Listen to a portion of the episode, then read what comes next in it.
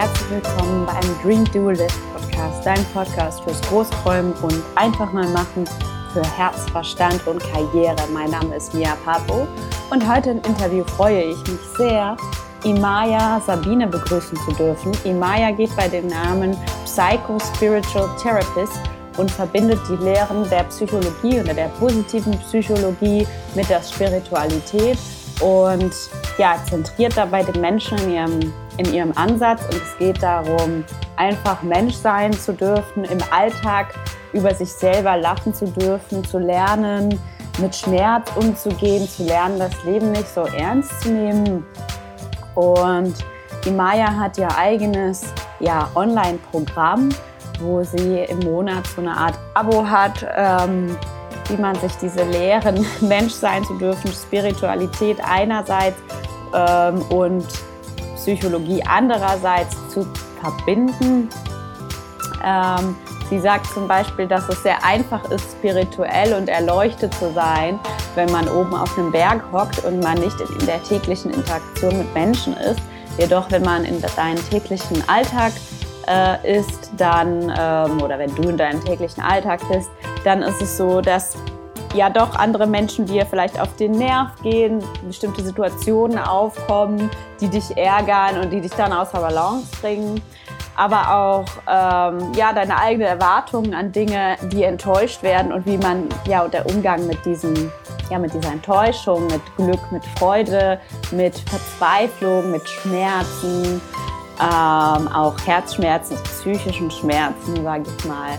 Und ja, es ist eine wundervolle Folge. Das heißt, hörst dir an, wenn du jetzt gerade dabei bist, ein Unternehmen zu gründen und vor einer schwierigen Phase stehst oder in einer schwierigen Phase gerade bist oder wenn du gerade generell in deinem Leben in einer schwierigen Phase bist. Wir sprechen darüber, wie du auch deine Tiefphasen für dich nutzen kannst, worum es darum geht und wieso gerade deine Tiefphasen eigentlich ja ein Blessing sind, äh, wenn man das auf Englisch sagt, also ein Segen sind für dich um daraus noch stärker äh, rauszukommen, dich besser zu kennen, dich besser kennenzulernen und zu wissen, wer du bist, was du willst und in welche Richtung dein Leben schlagen soll, beziehungsweise in welche Richtung du in deinem Leben gehen möchtest. Deswegen freue ich mich total, Maya hier begrüßen zu können. Ich wünsche dir viel Spaß bei der Folge. Amen und Namaste, deine Mia. Hi, Maya. Thank you for taking your time today to talk to me. About your life, about how you chose your path, and the psycho spiritual therapist. Um, yeah, what a psycho spiritual therapist does, and um, what the teachings are. And yeah, thank you. Um, so I wanted to start with one question as you I know you had a path of psychological therapy and also going into the spiritual practice. Um, maybe you want to share a little bit your story so the audience knows how you came onto this path and what the benefits of psycho psych psycho spiritual therapy are. sure. Okay. Yeah. Um, I feel my story is just like everyone else's story. Uh, maybe in certain details it varies or it might sound a bit more extreme than what some people experience, but in the end, you know, those are are just arbitrary um, differences. Um, it's kind of the human story. You know, we come yeah. here, we don't really know what the fuck is going on, and we try and figure it out, and it just it hurts. It hurts. It hurts. Um, and some of us, myself included, are so sensitive to that truth. We're so sensitive, like something doesn't feel right, and um, so yeah at a certain point i did go into the traditional psychotherapy uh, western medicine route only because at that point there was no other option. I was so you know deep down the rabbit hole of pain and i was a threat to my own life and everything. I at that point i didn't really have much of a choice. Okay. But going down that route something inside of me and it, it took it took many years for me to articulate that message, that inner knowing, that intuition, which said, You're not going to find it here because mm-hmm. the pain that you feel th- that something that you can sense is off is I can see it in their eyes too. Mm. Do you think you were born with that pain, or do you? I think we all. I think all we're born all. with the pain. Yes, I, I know we all are. You, you can't be human without feeling the pain of forgetting that you're more than human. Okay. Wow. Yeah.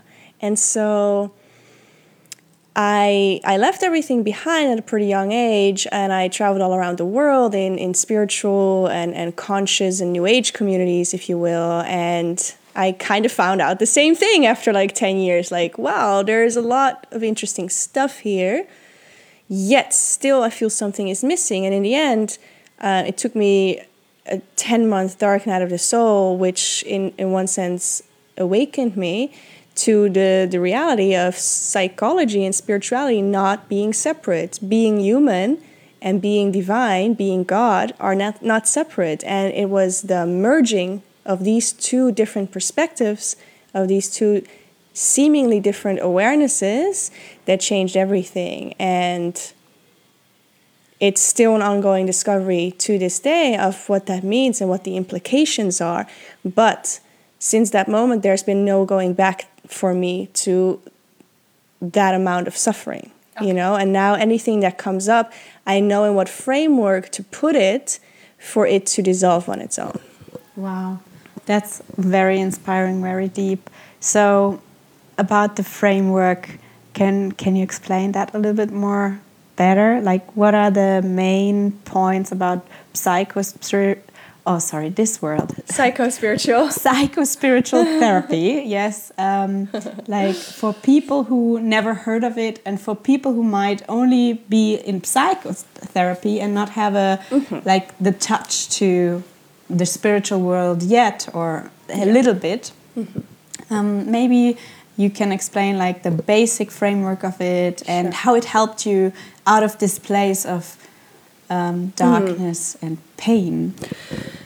I can't really say that it was this framework that got me out of the darkness. It was more like I awoke out of the darkness and this is what I saw. Wow. This is what I understood from that moment forward. Like, okay, I've been looking in it for it in one direction and I couldn't find it. I've been looking for it in that direction and I couldn't really find it. And once I awoke to a, a, different kind of awareness, what I saw was, oh, the two are not separate. So when you try and separate them, it's like separating the fingers of your hand.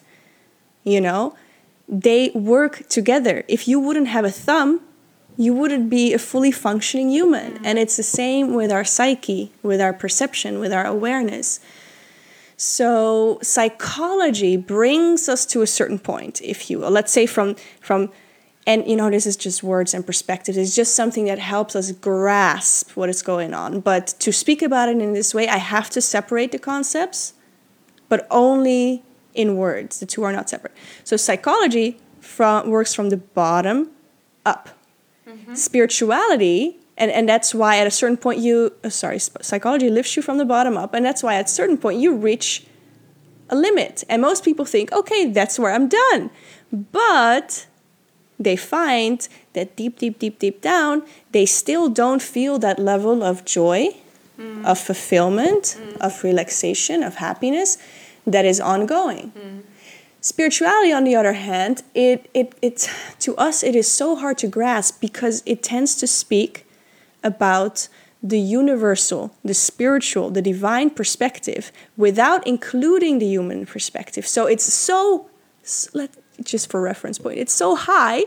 And then as humans, we try and jump from here to there, from the very bottom to the very top. And then we wonder why we feel we can't get it, why we feel we can't grasp it. It's all these beautiful concepts.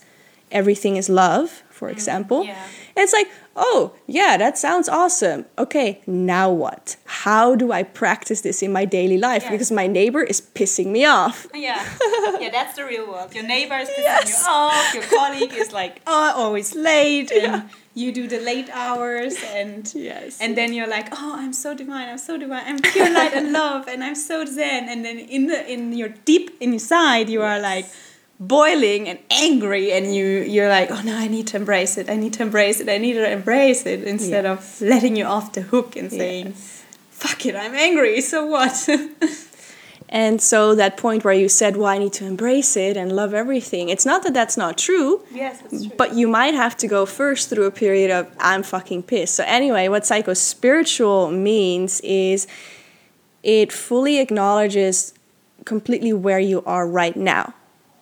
It doesn't imply that you have to start off on like, you know, I have to forgive people, I have to practice this and it's like this is where you are.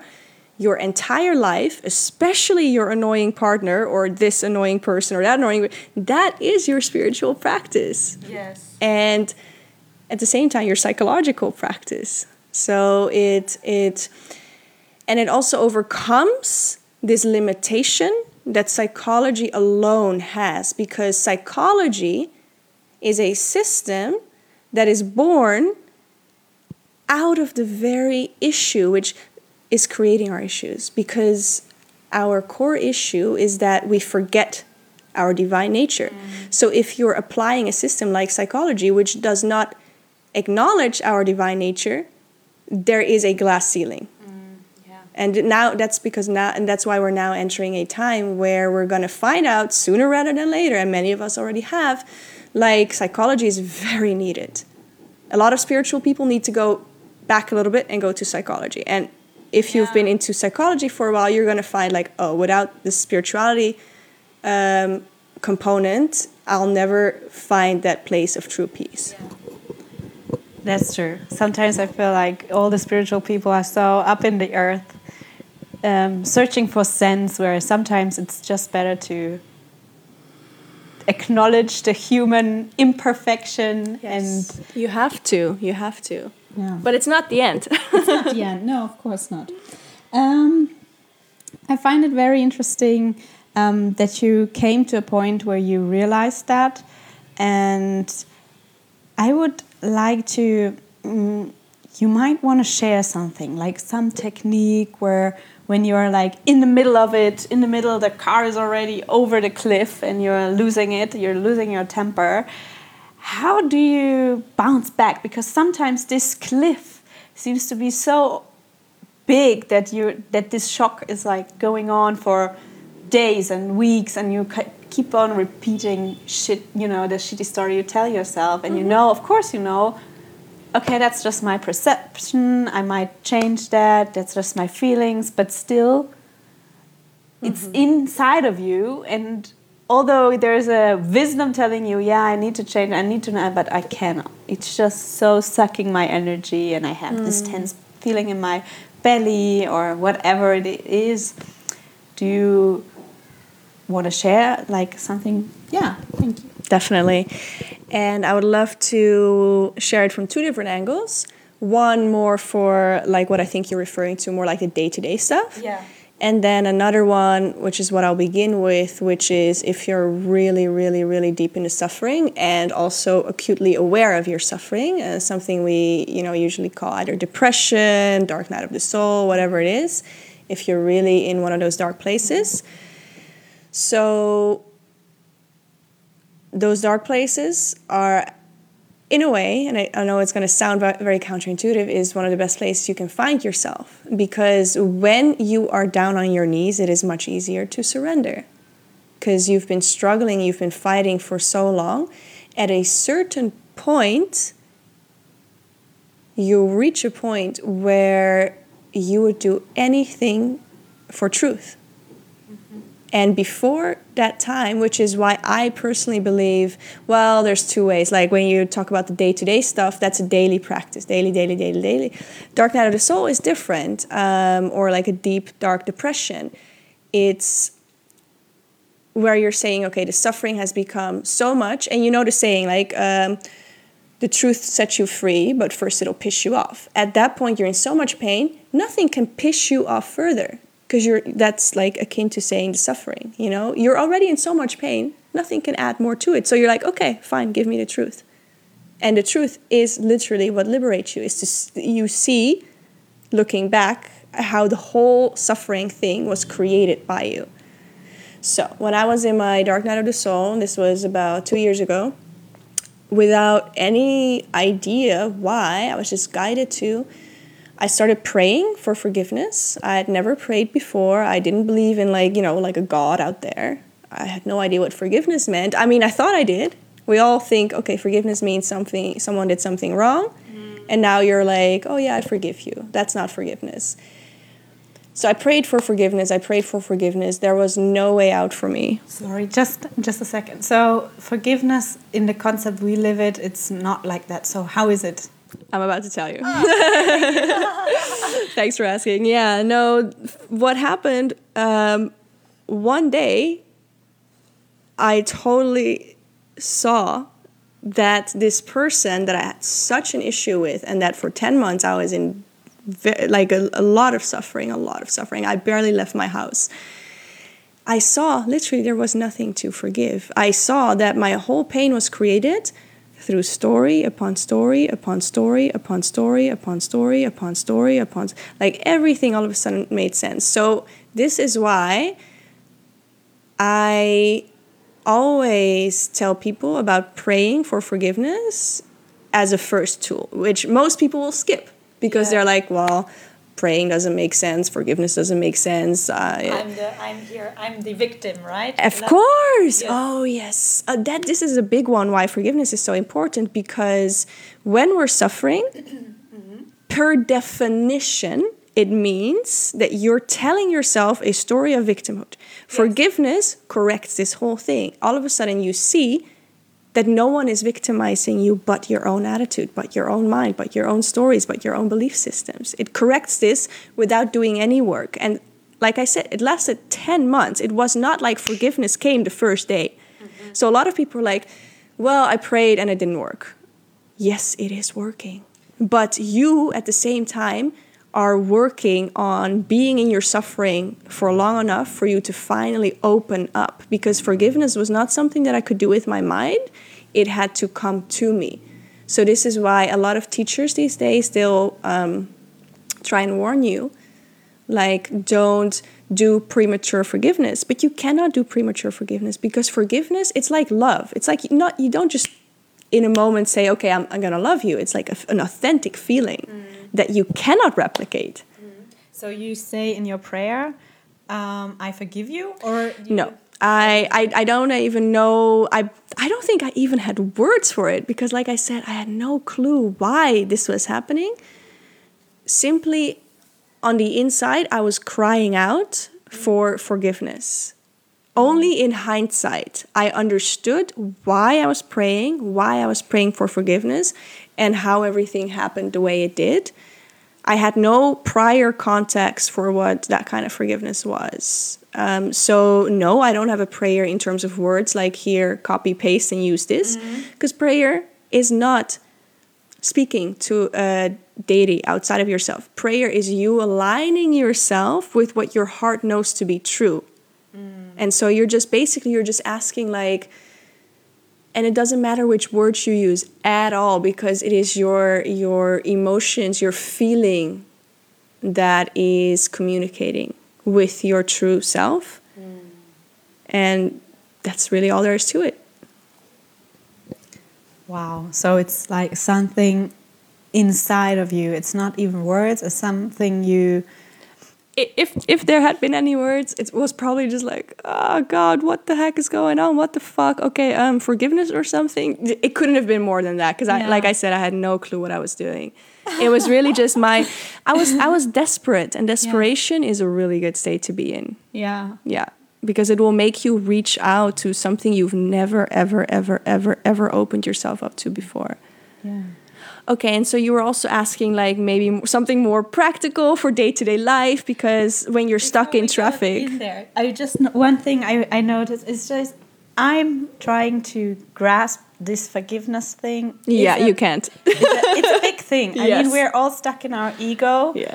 And and sometimes it's quite, you know, this ego thing tells you, "Oh, you're the strongest. Are you going? Who are you going to forgive? They should forgive you." Yeah. Uh, no, yeah yeah you should be forgiving them instead of you asking for forgiveness mm-hmm. um, you this is also the thing with forgiveness. Once true forgiveness has happened to you, and this is the only way I can say it, um, there is no, not even a concept of they need to forgive me, I need to forgive them, I need to forgive myself, they need to forgive me. Forgiveness, just like love, it radiates out to every single direction. So when I was in this situation, I wasn't even aware that I needed to forgive him, that I wanted him to forgive me, that I needed to forgive myself. Like, forgiveness is just that it's forgiveness and it's done. The stories are done. it's like letting go. Is it a bit like letting go? You don't even need to let go anymore. Yeah. No. You don't hold on anymore. No. Yeah. No, because all the stories that you had before, you see the truth of what really happened. You simply see what happened and you see it in such a bigger perspective Yeah. that the stories don't exist anymore and the things that did happen you see you just simply see it in a different light. So you don't want to let go because what happened was actually beautiful even if there was uh, if you experienced prior to that a ton of pain. Now you can see like oh the pain wasn't actually what what came out of the experience. The pain came from my my interpretation Yeah. only of the experience That's always the case, right? Yeah. Yeah. So we are sometimes our greatest enemy with our perception. um always Always. Yeah. Yeah. I know. Yeah. I know it from myself. Oh. Well, okay. So this is the big dark side, uh, the light in the dark, actually.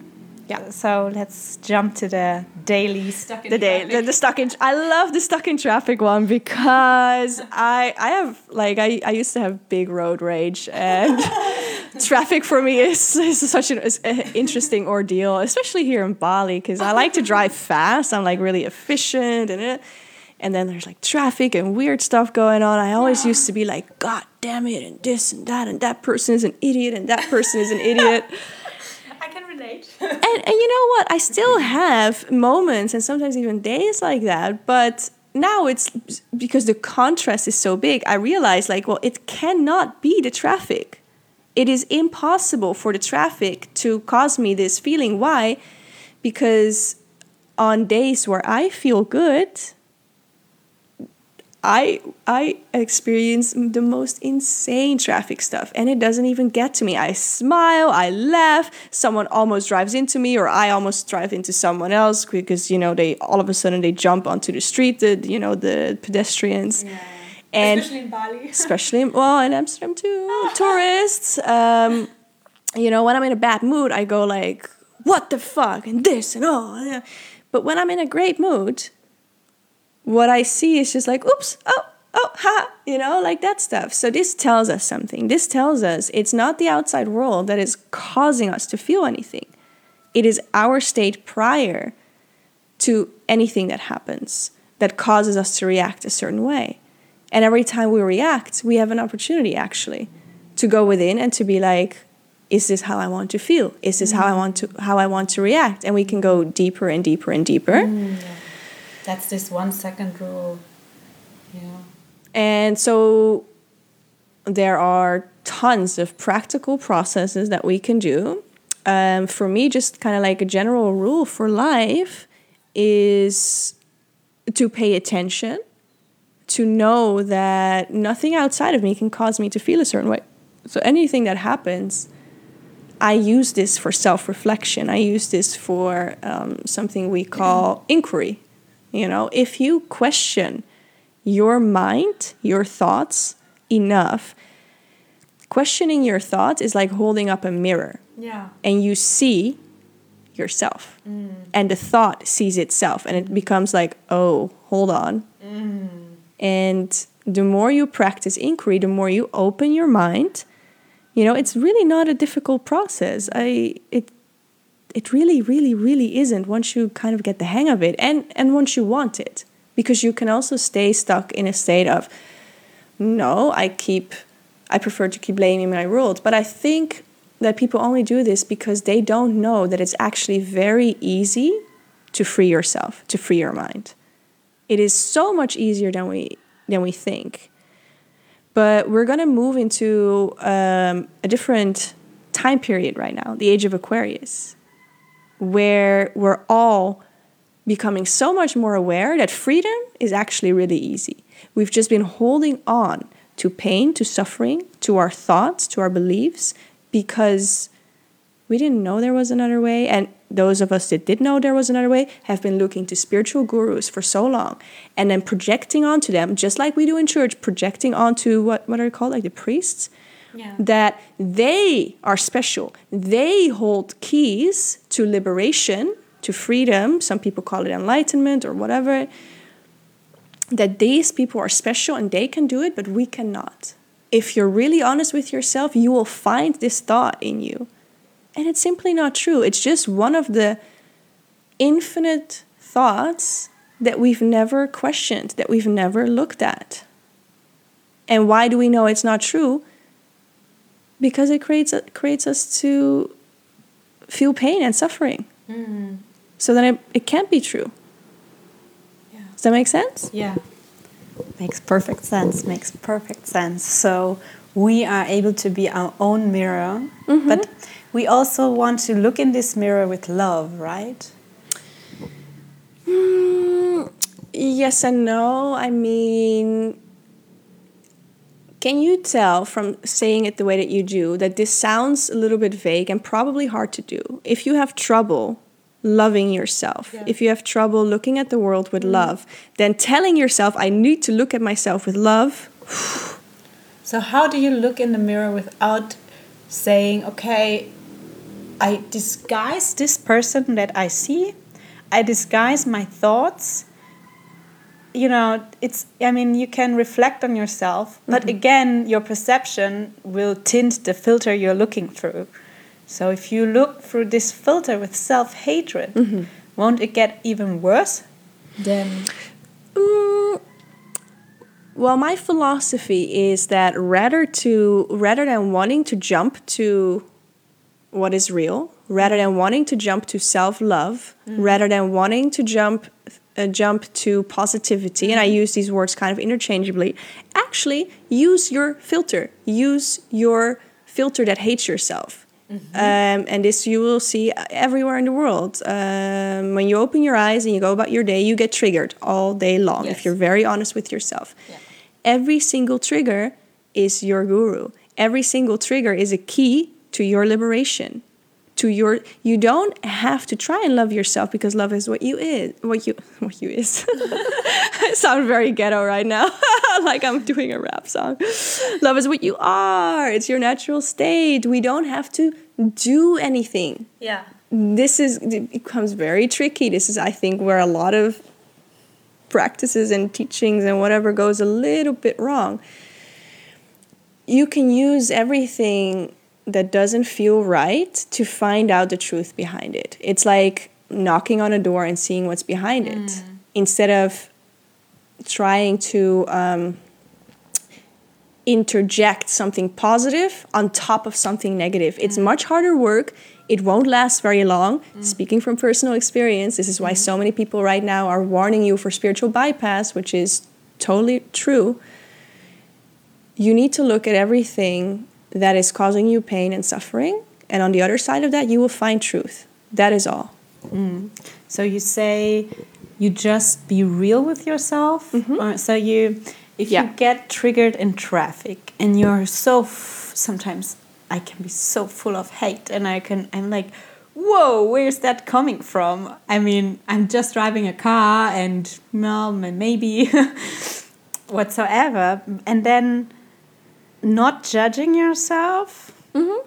So just observing what is, maybe without judgment. Maybe that's is that more accurate? Sure, but the first step would be to stop judging your judgment. Because this is what a lot of people think, and then they a lot of I, I, write a lot about judgment and then people assume that what i'm saying is that we shouldn't judge what i'm actually saying is Judgment is you hurting yourself. But that doesn't mean that you can stop judging one moment to the next. No. You can't even stop um, you from judging yourself. No. So again, That's how the hardest thing I think. Yeah. judging you from judging yourself. And the moment you stop judging yourself, you'll stop judging everything else because yeah. literally that is one and the same. I cannot stress that enough.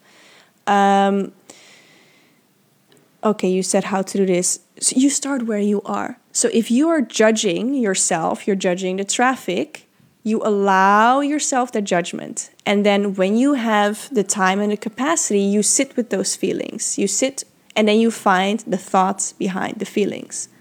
And then you find the belief systems behind the feelings and the definitions. Examples might be I shouldn't be suffering like this. I the everyone in traffic needs to behave differently. Mm. Is that a like can you mention one thought that you have during traffic that makes you you know, aggressive or Oh yeah, yeah, I have a lot of them like, ugh, that idiot, why does yeah. he want to go left when I need to go left now and that yeah. Or, so, this is one of the most classic uh, ways that we make ourselves suffer is that we're trying to oppose reality. We're saying, you know what, if the sky was purple, then my life would be great. Hmm. How do you think that's going to work out? Well, it's sometimes purple when they're sun down. I love you. Okay, okay, let's wait. Is there ever a color that's that was brilliant. Okay, but let's say during the day when the when particularly when the sky is blue, you insist that it has to be purple. How do you feel? I hate it when things are not turning out my way yes. There's a lot of resistance, you know. Exactly. And, and you know that you cannot go there and instead of accepting it and saying, okay, well, it's nice and blue, and blue is also a nice color. Mm-hmm. Yeah, that's actually the nicer feeling I get from it. Yeah. Yeah. So mainly the things that I do is you could call me a researcher or a scientist or, a spiritual teacher, like all just like different kinds of names. The thing, what I like to do is I like to pay a lot of attention. Like, okay, how does life work? What are the things that, you know, we, this is how we end our suffering by paying attention. But that sounds vague, right? So, what do we pay attention to? Well, literally everything becomes your spiritual teacher when you pay attention. Mm-hmm. You don't have to pay anyone, you don't have to do anything. Everything is teaching you. The traffic is now your biggest teacher. Mm. Um, oh, I got over it. In living in Bali. but it really does help to kind of have an idea of what you're trying to learn. So, mm. if you go to school, and no one is telling you what you're trying to learn and it's all just one big jumble and there's no classes and no purpose to the whole thing then it doesn't really make sense right? No. well i look at life the same way. Like it's kind of like a curriculum. We're all pretty much in terms of consciousness little babies trying to learn. Oh, i love it. Yeah. This picture. You know why? Because it it reminds us of our innocence. We think oh we're adults. I'm supposed to have figured this out by now. What you're an adult because you're 30 40 50 60 years old? No. In consciousness if you haven't figured a few things out you're still like a baby trying to walk and that's a loving thing to say you know, if you look at yourself like a baby trying to figure out things, then you have much more compassion for yourself and for others. Yeah, that's true. Uh, so this is one of the many tricks that I do. I, I, when I, whenever people piss me off, I remind myself, okay, we're all just learning. Whether it's traffic, we're all just learning how to love. You know, if people do stupid, hurtful things, I'm yeah. like, I remind myself, we're all trying to learn how to love. Yeah. Okay, but the basis of what I do is I live my life and I pay attention like, oh, this hurts. This is causing me suffering. And if you pay attention, there is no doubt about it. You're like, okay, I curse in traffic. Oh, that doesn't feel nice. I judge people. It simply doesn't feel nice. So you don't try and change anything yet. You certainly don't judge yourself for making yourself suffer. Mm. Why? Because you're a baby trying to learn how to walk. Would you judge a baby for trying to learn how to walk? No, no that's silly. So, and if you will, even like I definitely recommend it, um, write things down. Like just start investigating, start becoming very curious. Curiosity opens your mind. So see it as a game. Okay, my life is a game. How does this game work? What makes me hurt and what doesn't hurt? And you start paying attention mostly to your inner world. Mm. Because at a certain point, you have to, like, one of the basic rules is, which I've observed after, but don't believe me. You know, like find it out for yourself. And so how I found out that nothing is causing me suffering is uh, one of the many examples is there's one situation I curse this situation and I suffer, and another person is not cursing that situation and they're happy as a, as can be. Yeah. So okay, I write down. Nothing is inherently causing suffering. It is our reaction to it, or our interpretation, or belief. So you you start becoming a student of life and what causes suffering and what doesn't. Life becomes your playground. You know, you kind of grow into this playful thing and you just discover what feels good for you and what doesn't. And it doesn't have to be the same as for your neighbors. That's what I always say. Like, what makes you happy is not the same thing as what makes your neighbor happy or your brother or your sister. It's just your own perception. Exactly. Um, on a very, very, very, because we are we all have like individual perceptions of what makes us happy and what doesn't. Um, but on a very, very base level, because like I said in the beginning, we have two perspectives, and the universal perspective, the divine perspective, we always need to include it. So on one level, we're all different. On one level, we're all the same. It's true for every human being that if you mm, let's just give a very easy if you kill someone that's going to hurt you that's not going to feel good there will not be a person for whom that feels good you know and we can extrapolate that to judging to complaining to like just certain things they do work the same for every human being the details might be different but the mechanism works the same Yeah. it's like if you stick your hand in the fire, unless you have some sort of disease where um, you don't feel that, but then what will ha- happen? Your body will still reflect to you that that's not a good thing. Yeah. Yeah. Yeah, I also feel like on a spiritual level, like not only the physical level, but also the spiritual level, with everybody telling the same thing, there must be Yeah. some kind of oneness truth Yeah. that is beneath us where we're all connecting to this kind of source that Yeah. that's very that's a little bit spiritual woo woo but i really like this perspective mm-hmm. because all of us crave love and all of us are love at the same time you know and and all of those songs written for love and for lost love and for gained love and yeah um Yeah. If you if you listen with ears to hear, every you know spiritual teaching with some weight to it is saying the same thing. Yeah but it's just translated in different languages in different time in different zeitgeist in different through different persons Yeah. and you know each single one points towards the same thing and we're just Yeah. stumbling over um, details or something like oh that's not true that's not true like no then your mind isn't open enough if your mind is open enough you see that they're all true from a different angle Yeah. and those angles actually really help you because incorporating different perspectives opens your mind further and further and the further your mind opens the further your heart opens. And that's what we typically call love. Yeah. basically an open mind to be honest. That's there's nothing really more to it. Yeah, today I um, composed an Instagram post saying from different perspective you are also living a completely different life. yeah. Um, okay, well, thank you. I would like to ask one last question. So, in the end, I always ask what are your three major life learnings you would like to share? I mean, you have had an amazing journey, and we haven't heard all of it yet. Maybe we have another interview sometime.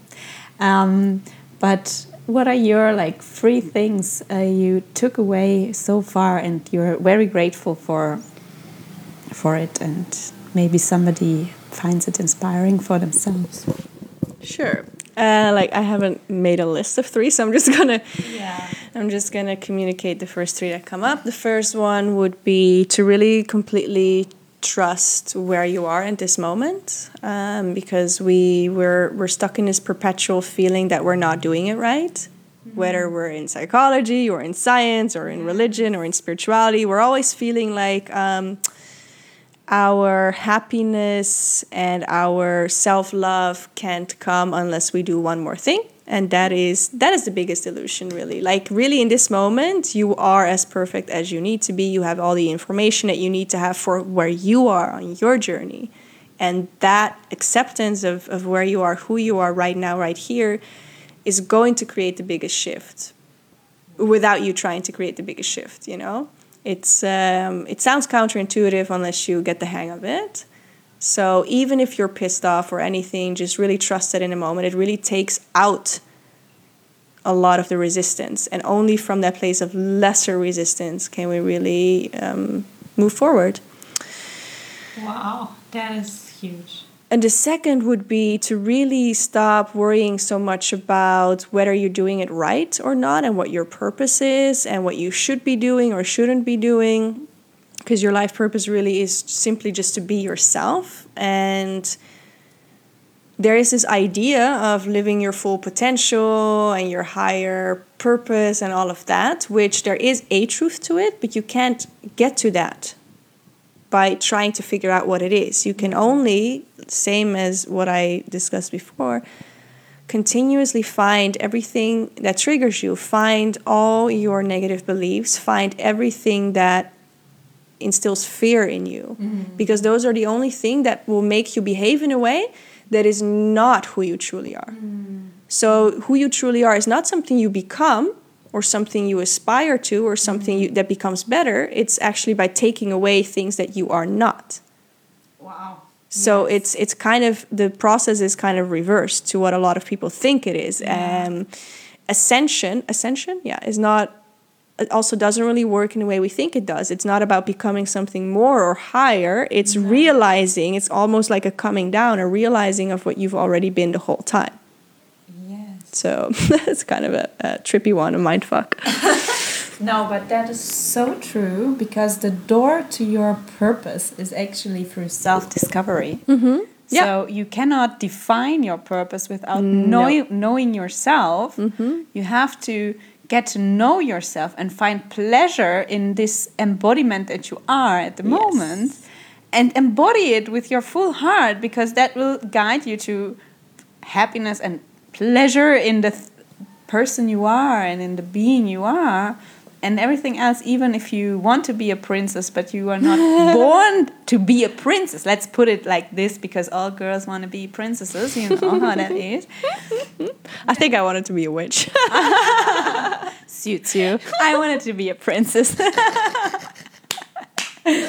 Oh maybe pocahontas. No but yeah and then and, you, and then you come to terms of finding out okay i'm maybe not a princess i'm a witch. Or maybe i'm not a witch i'm actually a princess. And you seem like you're unhappy with being this princess or witch or whatever uh, instead of looking into it and saying oh well there's things that resonate with me being a witch and i can do it my way. Yes, yes. and then it resolves in i don't know great opportunities for you to show your light, for you to help others, for you to yeah, be the person you were supposed to be and the reason why you were born. Yeah. yeah. Wow, that's amazing. I really loved every single word of how you described that.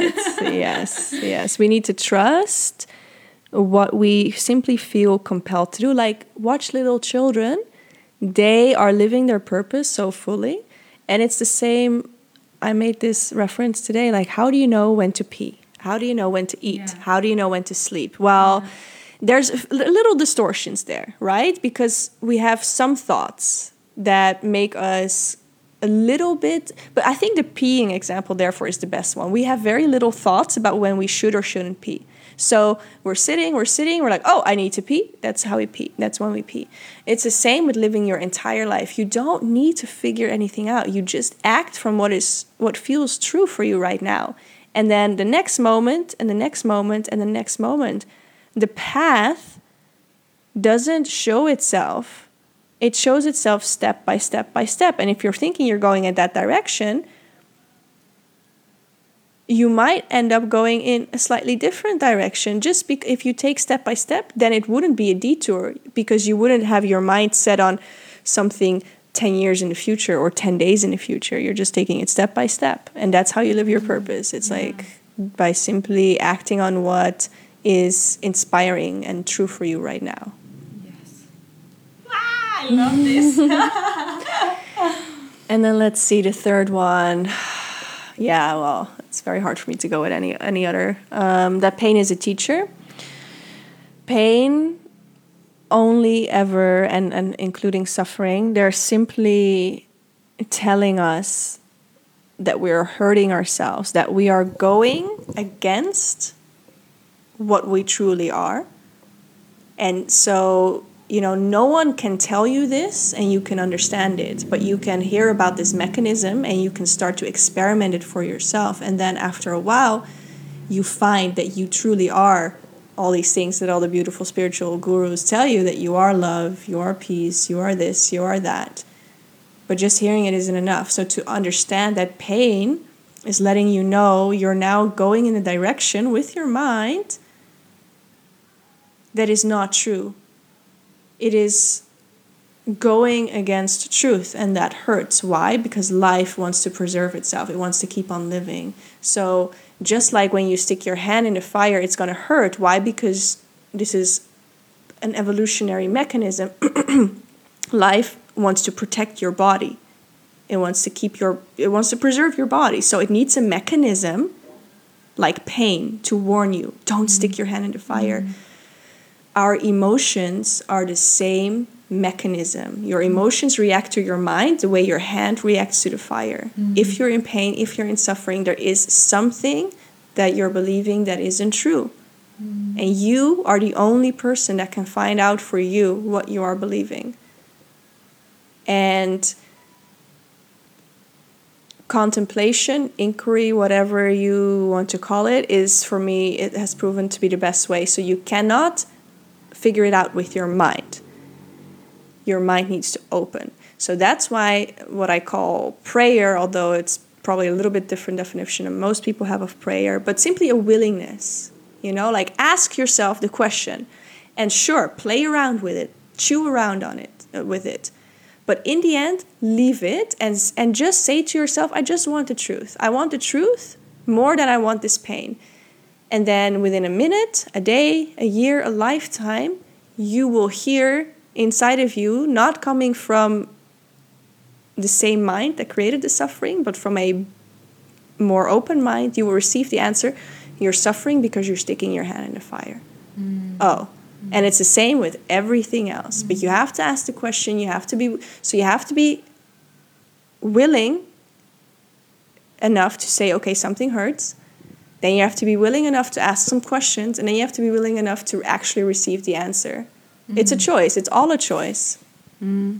I think the willingness to receive the answer is, I think, the most difficult part. Is it? Yes, but it doesn't take a lot of willingness. If is like that's that's why suffering, uh, why pain is a teacher, because the purpose of pain is to stop pain. Mm -hmm. So again, you can choose every single day to suffer a little bit. And then, if you're lucky enough, maybe go into a dark night of the soul or big depression because it will make it easier to wake up. Or you can really, really start to understand that you live in a place of chronic pain and suffering, and do you want out or not? That is the only question. That is the only issue. Hmm. Thank you. You're welcome. I had a lot of fun. Me too. Perfect. Thanks. Wow, das war eine wirkliche Power-Folge. In den Show Notes verlinke ich dir natürlich allen Content von Imaya, wenn es dich interessiert. Ähm, sie hat wundervollen Content über ähm, wie man Schmerz verarbeitet, wie man durch den Schmerz zur Liebe kommt, wie Schmerz und Liebe tatsächlich eins sind wirklich, ähm, falls du gerade ja, auf de, in deiner Dark Side of the Soul bist, wie sie das genannt hat. Da ist einiges an Content dabei. Ich verlinke dir das alles in den Show Notes. Ich finde es wunderbar, was sie macht und Ich hoffe, du hast dadurch eine neue Perspektive auf Schmerz und Leiden bekommen und du ziehst daraus ja wertvolle Erkenntnisse, hinschauen zu wollen, erkennen zu wollen, was dir dieses Leiden, was dir dieser Schmerz sagen möchte, was dir dein Körper sagen möchte, ob du noch auf dem richtigen Pfad bist oder ähm, ob du vielleicht leichte Anpassungen machen musst, um dich wieder besser zu fühlen, wo du genau hinschauen solltest. Ich hoffe, falls du gerade in einer schwierigen Phase steckst, dass du das bald für dich transformieren kannst und aus diesem Schmerz gestärkt herauskommst, eine neue Perspektive auf dein Leben hast, eine neue Perspektive auf ja, deine Aufgaben, die vor dir liegen, Mut ähm, hast, weiterzugehen, äh, den Mut hast, selbstbewusst zu sein, den Mut hast, aber auch dich kennenlernen zu wollen, vielleicht auch dir gewisse Dinge eingestehen, einzugestehen, die du dir eigentlich gar nicht eingestehen wolltest und weshalb du vielleicht diesen Schmerz gerade oder diese schmerzhafte Phase durchlebst. Und ja, ich hoffe, wir sehen uns nächsten Donnerstag wieder zur gewohnten Uhrzeit.